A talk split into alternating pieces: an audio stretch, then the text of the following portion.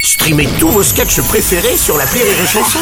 Des milliers de sketchs en streaming, sans limite, gratuitement, gratuitement sur les nombreuses radios digitales Rire et Chanson.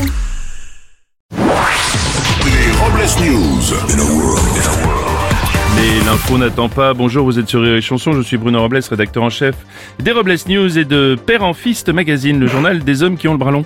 Oh non Bonjour, je suis Aurélie Philippon, diplômée en échec amoureux, option relation à sens unique, spécialité j'attire les cons, mention très bien. Les Robles News. Ah oui, oui, oui. L'info du jour, c'est le gros vent du week-end. Dimanche dernier, une tornade a été observée en Mayenne. Heureusement, aucun mort ni blessé, uniquement des dégâts matériels. Oui, selon les spécialistes, la tornade n'était ni grande ni petite, mais de taille mayenne. Non Une info King Charles.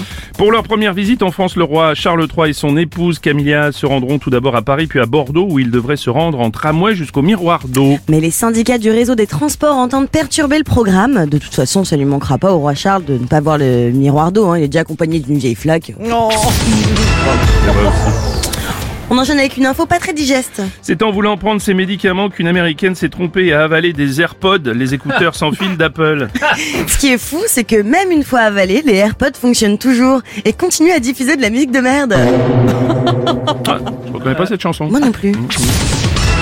On va terminer avec une info très spatiale. La start-up Spaceborne United a pour projet d'envoyer un incubateur dans l'espace afin d'effectuer des fécondations in vitro directement depuis l'espace. Oui, une première mondiale, contrairement à la fécondation in Renault Espace qui existe depuis l'apparition de la banquette abattable.